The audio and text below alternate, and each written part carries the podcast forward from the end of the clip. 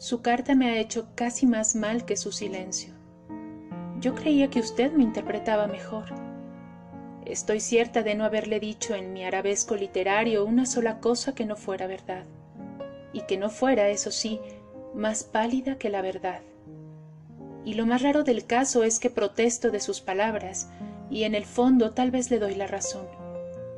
Es cierto, yo no he sido absolutamente sincera con usted, pero piense usted que hay sinceridades difíciles, ese ligerísimo velo artístico era casi necesario. Piense usted que yo debo adivinar y decir. Piense usted que todo lo que yo le he dicho y le digo se podía condensar en dos palabras, en dos palabras que pueden ser las más dulces, las más simples o las más difíciles y dolorosas. Piense usted que esas dos palabras que yo pude en conciencia decirle al otro día de conocerlo han debido ahogarse en mis labios, ya que no en mi alma. Para ser absolutamente sincera, yo debí decirlas. Yo debí decirle que usted hizo el tormento de mi noche de bodas y de mi absurda luna de miel. Lo que pudo ser a la larga una novela humorística se convirtió en una tragedia.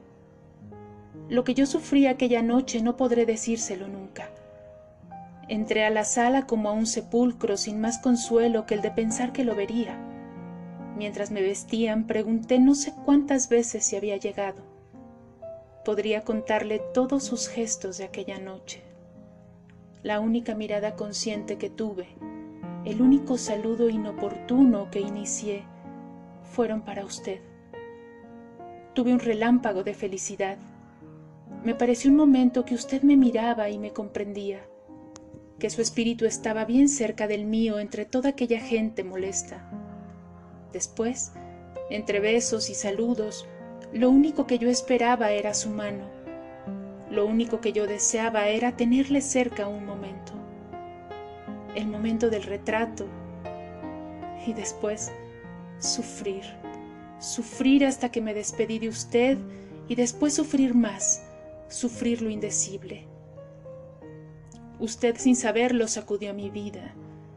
Yo pude decirle que todo esto era en mí nuevo, terrible y delicioso. Yo no esperaba nada, yo no podía esperar nada que no fuera amargo de este sentimiento, y la voluptuosidad más fuerte de mi vida ha sido hundirme en él. Yo sabía que usted venía para irse dejándome la tristeza y nada más. Y yo prefería eso, y prefiero el sueño de lo que pudo ser a todas las realidades en que usted no vibre. Yo debí decirle todo eso y más, para ser absolutamente sincera. Pero entre otras cosas, he tenido miedo de descubrirme muy en el fondo una de esas pobres almas débiles enteramente rendidas al amor. Imagine usted esa miseria frente a su sonrisa un poquito irónica de poderoso. Y yo, que he sabido sonreír tan irónicamente como usted. Ya está dicho. Si después de todo esto vuelve usted a acusarme de engañadora y sutil, yo lo acusaré simplemente de mal intérprete sentimental. Nunca le acusaría de nada peor ni esperaría a que la brisa de primavera me trajera perfumes de allá para escribirle sin saber por qué. Y conste que me siento íntimamente herida. Carta de Delmira Agustini a Manuel Ugarte.